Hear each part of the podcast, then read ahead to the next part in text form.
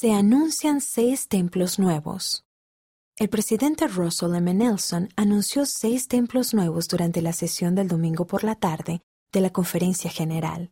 Los templos que se anunciaron fueron Tarawa Kiribati.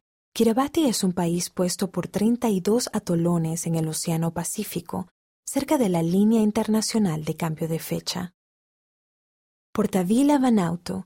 Vanuatu es un país compuesto por unas 80 islas en el Pacífico Sur. Lyndon, Utah, Estados Unidos.